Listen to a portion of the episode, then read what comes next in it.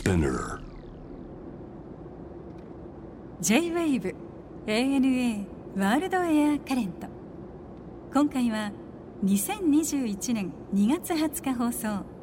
ミュージシャンのカンさんに伺ったスロバキアとインドネシアの旅の思い出お楽しみください。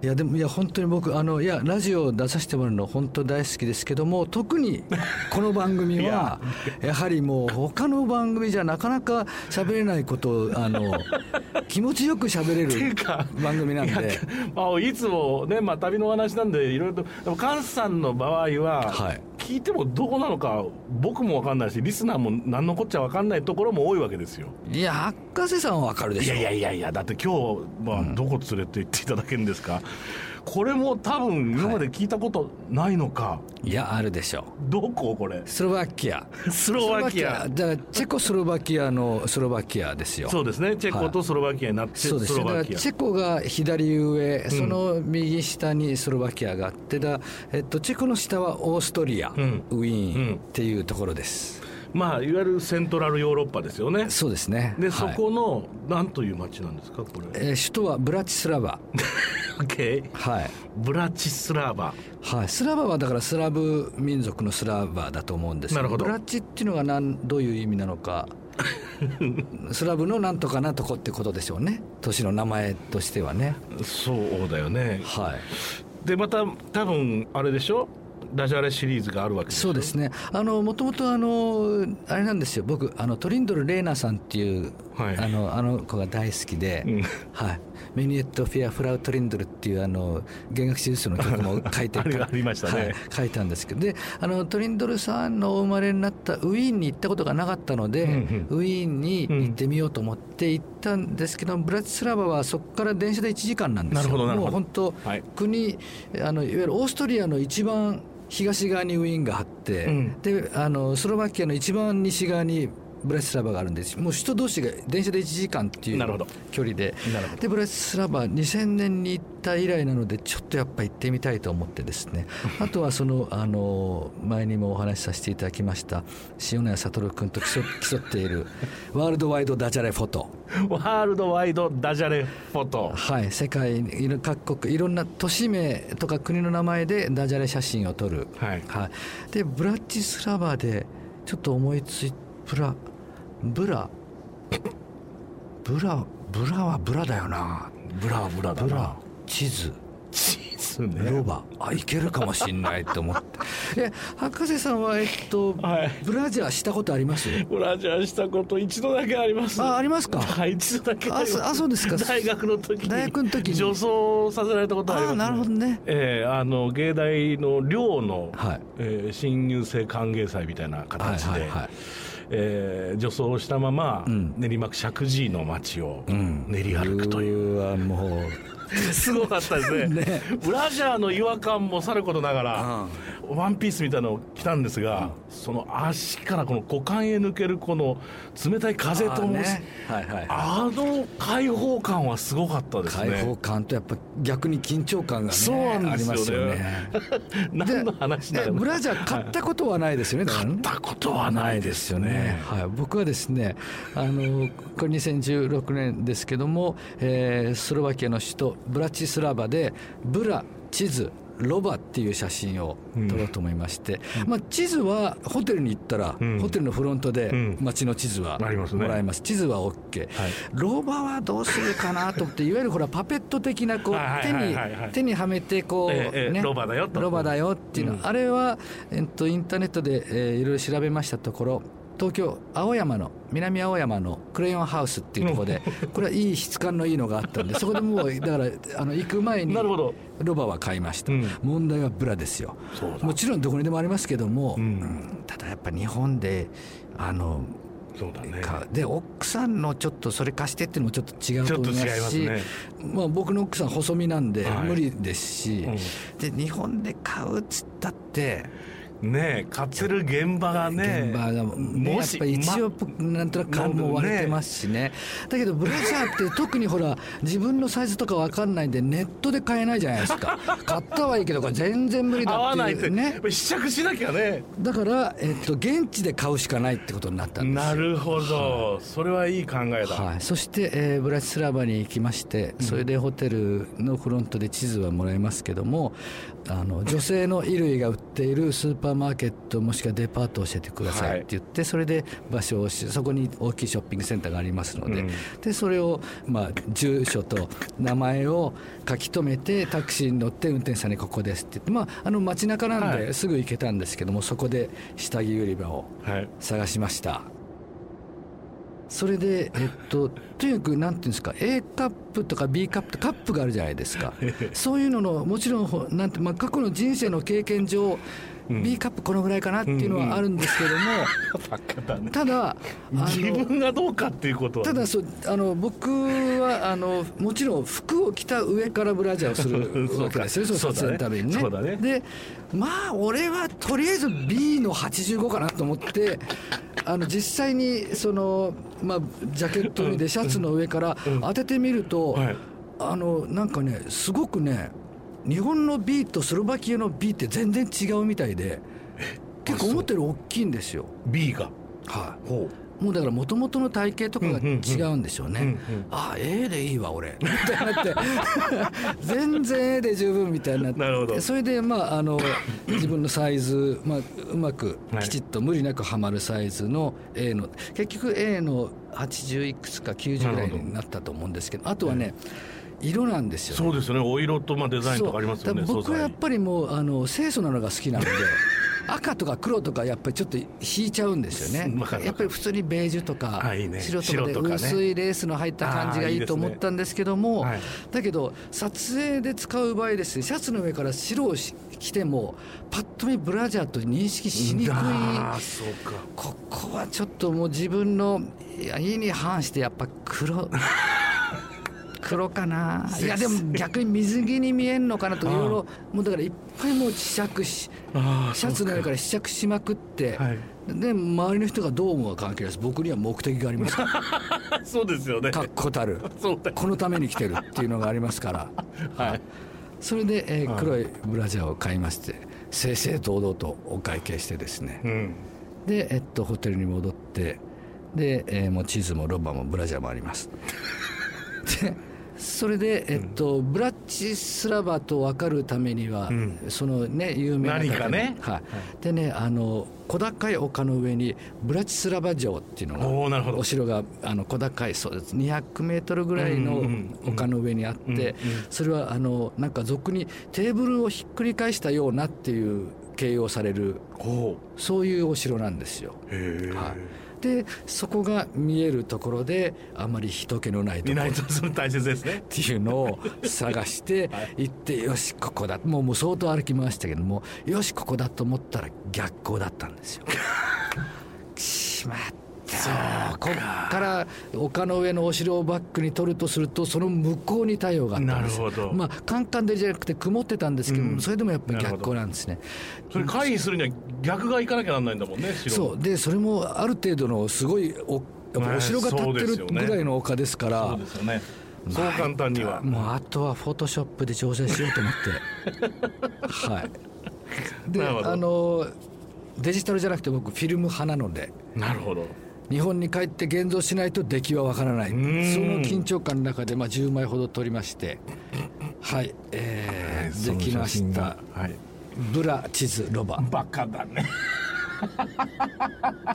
いいね。あの奥に見えるこれもほらあのうん。フォトフォトショップで相当なるほど立ち上げたんですけ明るくしてんのね。ど、このぐらいです。テーブルをひっくり返したようなってああいうことなんですね。あでもブラはこれ A でもやっぱりちょっと大きく見えますねそうですね。こやっぱりれですけどねやっぱ旅はもう重要ですね。こういうことを本当に日本にいるとわからないことを知れるっていうね。本当だね。はい、ブラ地図ロバいかがでしょう？地図は素晴らしいですね。地図ってのはまたこのなんとも言えない、ね、旅情あふれますね。ロバもなかなかいいでしょ？いいこれね。これは時の青山で買ったやつですこれをわざわざ持っていかれたわけですもんね、はい、ブラは現地で買い。ましたはい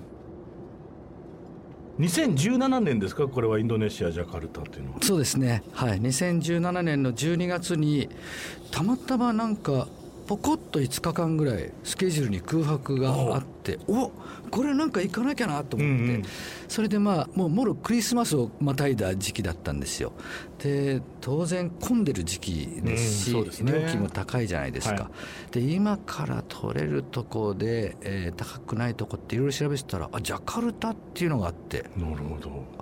ジャカルタそういえば考えたことなかったんですよ。ジャカルタに行ってみようっていう発想が全然なかったんで、うんなんかでもたまたまそこがポンとね行けそうな感じになったんでよし行こうと思って。またイメージもちょっと難しいよね。ジャカルタのクリスマスってどんな感じなんだろう。だからまあジャカルあのインドネシアっていうのもこのいろんなすごい数の島がいっぱいあって、はい、もうそれをまあ大きくまとめてインドネシアでもう島ごとにいろいろ微妙に宗教も考え方もいろいろ違いらしいですけども一応あのインドネシアとして点はイスラム教ですっていうことにはなってでもあのそれぞれの民族宗教はちゃんと尊重しますっていう考え方だけど一応イスラム教じゃないです。かだからクリスマス僕着いたのはクリスマスイブだったと思うんですけどもこれがね街にクリスマスのくの字もないんですよ。はい、あの日本はまあ日本基本もね僕らが生きてる日本はアメリカ式ですから、うん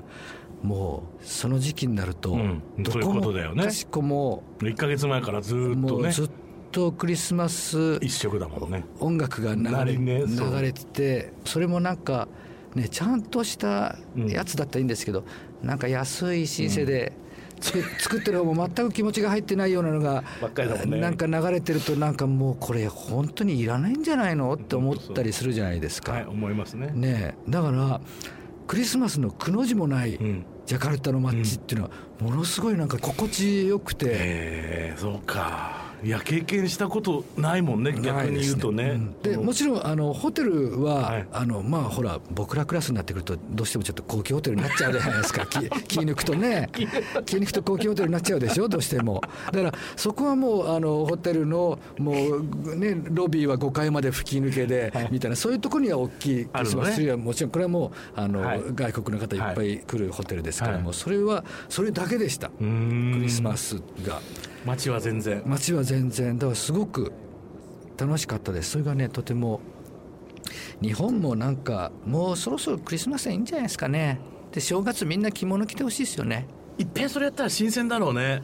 ねえもう正月みんな着物着ればいいの本当に、ね、あのー、そうクリスマスって結局何言わってるのか全く分かってないからねみんな、うん、ただひたすらプレゼントを交換してメリークリスマスっていうだけの話だからな、うん、それで、えー、ジャカルタに行っていやもう何しろ食べ物がね、はい、すごい美味しく何食べても美味しかったのは楽しかったんですけど、うん、お酒をねそっかイスラムだからみんな飲まないね。ああそうなんですよ。だからまあ僕が行くのはガイドブックに載ってるところなので、はい、外国人が行くケースが多いレストランでしょうけども、はい、着いたらあのお酒ないえ、うん、じゃあさらっと食って別の店行こうっていうこともありましたし あとちゃんとワインも置いているっていうのをあの事前にホテルから、はい。ガイドブック見てホテルから電話して、うんうん、お酒はありますか？ワインはありますか？っていうことを聞いて、あります。もちろんありますって言ってそれで電話で予約まあ一人なんですけど、予約していくじゃないですか、で確かにもうワインリストもちゃんとあるんですけど周り見渡すと誰も飲んでないんですよ。僕だけが飲んでるんですよ。なんか。それもなんかあやっぱりイスラム教の国なんだなと思いましたしね。うん、でもやっぱりあの最大の目的があるでしょ、菅さんの場合は。ワールドワイドダジャレダジャレフォトですね、はい、これがですね、うん、あのあちょっと難しかったんですけど、あそう。まあ、場所、まあ、ここがジャカルタっていう場所がまず、あそっか。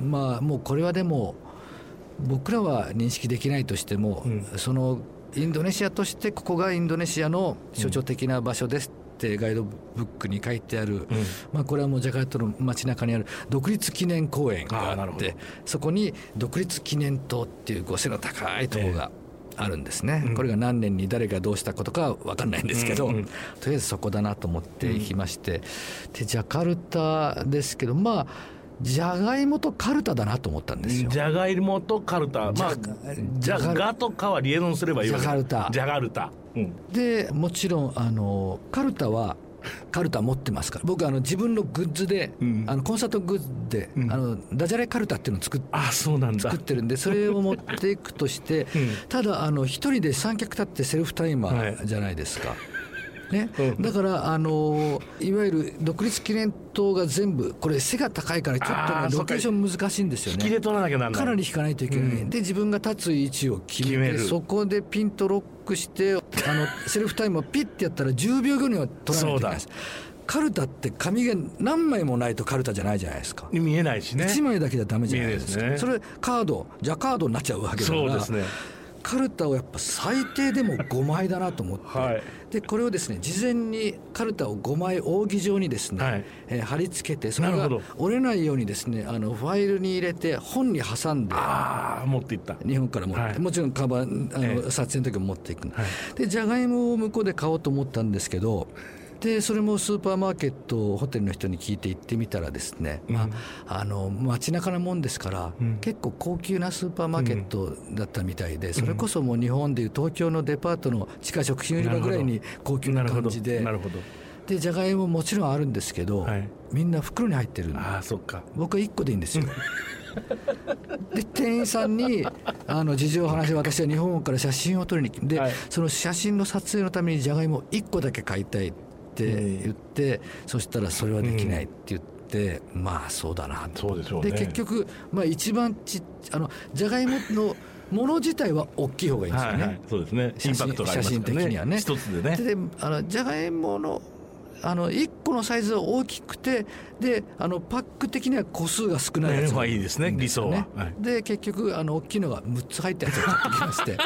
あと5個どうするんだあでそれであの独立記念公園にですね、じゃがいもとカルタを持って、えー行きましたらあのやっぱりそういう記念公園ですから観光客がいると、うん。寄ってくる人がいるんですよ。なるほどね。それはそうだね。英語で喋りかけて日本人ですか、うんうんうん。私の兄が日本に住んでいましてはい。っていうような、でそういう方があの僕が三脚セットしてると私が写真を撮りましょうよ。いや違う。違う。これ違う 自分で撮らないと意味が意味がない。いやいや私があなたの写真を撮る。いやだ違違ううんんだだと。ね。僕のライフワークなんだと。本当にありが一とうやらせてくれと。まあそういうこともありながらですね。はい、あのー撮りました。見せてくださいジャカルタ。ジャガルタ。はい。じゃがいもとカルタ。インジャカルタ。はいどうでしょあ分かりやすいじゃうわかるでしょ、うん。じゃがいもカルタやっぱ5枚扇状にねして。いいじゃないですか。はい、でちょうどあの何枚もこれもちろんフィルムなんで何枚も撮って後ろにほらあの、イスラム教のあのベールをかぶったなんて言うんでしょうね。イスラム女性の、はい。その2人が通りかかってる。これがやっぱりいいですね。良かったですね。これ独立記念塔です。でよよよく見てこのカルタ5枚持ってるんですけど、ええ。カルタちゃんとシヤカルタを選んでるんです。あなるほど。ジャカルタのね。そうです。シアカルタ。はい。はい。もういいですか？大丈夫です。はい。満足してるの僕だけみたいです、ね、いやいやとっても楽しいですよ。そうですか昨年リリースされたアルバム、えーこれはオリジナルアルバムとして17枚目ということですが、はい。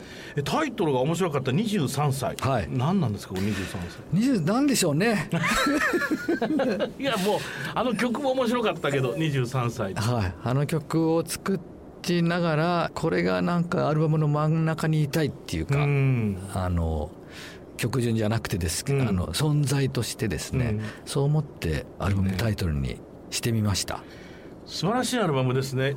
僕大好きでした。ありがとうございます、うん。なんかちょっとまあ、自分だけの感覚ですけどここ数年の中では作品がすごく若くなった気がしました。なんかあの菅さんがおそらく、お小さい頃からこう影響を受けてきた音楽がはい。素直になんか感になってるっていうのかしら。変な言い方ですけど、いやもう僕はもう今回のアルバムに限らずできるだけいろんなタイプのことをやりたいので、多分もうだって最初にすごくき一生懸命聴いたビートルズやビリー・ジョエルっていうのがもういろんなタイプのうんうん曲がいっぱいあるうん。からそれがもう自分の中で当たり前うんなんですよね。だから今回は今回もうまいこと10曲10ジャンルって言える感じになったと思います、ね。で歌詞もいいねなんだか。うん、23歳ってそのリード曲っていうかあれは全部実話っすか？全部実話です。本当。はい僕は。最高だね。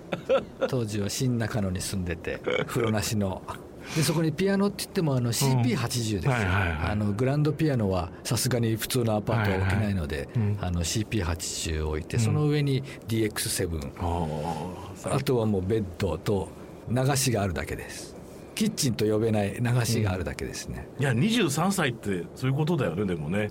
いやでも本当すごくもうあのまあこの曲をなんとなく書いてる時に自分の23歳を思い起こしたらやっぱすごかったです。大学、まあ、あの3年を2回やって5年生なんで、なぜかっていうとバイトとバンドしかやってなかった学校全然行ってなかったから単位取れなくて5年生になってるわけじゃないですか、だから本当に今年卒業しないともういい加減にしろっていうことで、学校マジで行かないといけないんですよ。なるほど。でバンドやってるでしょ、うん。で楽器のローンはいっぱいありますから、バイトはできるだけしなきゃいけないし、で好きな女の子のデートの時に、うん。やっぱりケチと思われない程度のうん。お金はちゃんと残しておかないといけないじゃそうないですか、ですね。それでいてレコードメーカーの方と知り合いになったりして、毎週1曲書いてきてって言われて分かりましたって毎週2曲書いてましたから。で月8曲本当に書いてたんですよ、世の中に出たやつはほとんどないですけど、うん。なんかものすごかったな俺と思って。はい。えっと今は、えーツアー中でいらっしゃいます。弾き語りです。弾き語りばったり。そうです。弾き語りばったりも長いんじゃないですかもうこれも。まあ15年ぐらいですかね、そうですね。まあ、シリーズナンバーずっと素数できてて今回だけちょっと非素数なんですよ。いやっていうのはあのシリーズナンバー素数できてて31を去年やる予定だったんですけどもそれ30数個に全部丸ごと中心にして、でも弾き語りばったり31タイトルは「小さい土器見つけた」っていうタイトルだったんですけど これはこれでちゃんとあの後に同じ規模で同じタイトルできちっとやりたいという意味ではい。今回はもともと本当はねバンドライブのためにブッキングしてた会はい。場だったんですけども、お客様の数席数半分以下そうですね。バンドだともう絶対無理なんです。そうですね。わかります。はい。それで、えーじゃあここは一人でやろうと思いまして、うん。あえて31の1個手前の弾き語りばったり30にしました。頑張ってくださいませ。ありがとうございます。じゃあ最後にこれも尋ねるのも5回目になりますが菅さんにとっての旅って一体何ですか？やっぱり脳みそをシャッフルすることですね はいもうだね年取ってくるといろんなことがもう自分のやり方とか、うん。自分の考え方っていうのはもうどんどん決まってくるじゃないですか好みとかもね。やっぱそういうもう特にやっぱり知らないところに行く,、行くと一回ちょっとね、うん。シャッフルされますよね、もうだからできるだけ僕は行ったことないところに行きたいですし、できれば言葉が通じない方が あの本当にものすごい基本的なことに必死になりますよね、うん、そうだね、うん、楽しかったです。またお越しください。お待ちしております。ありがとうございます。ANA World Air Current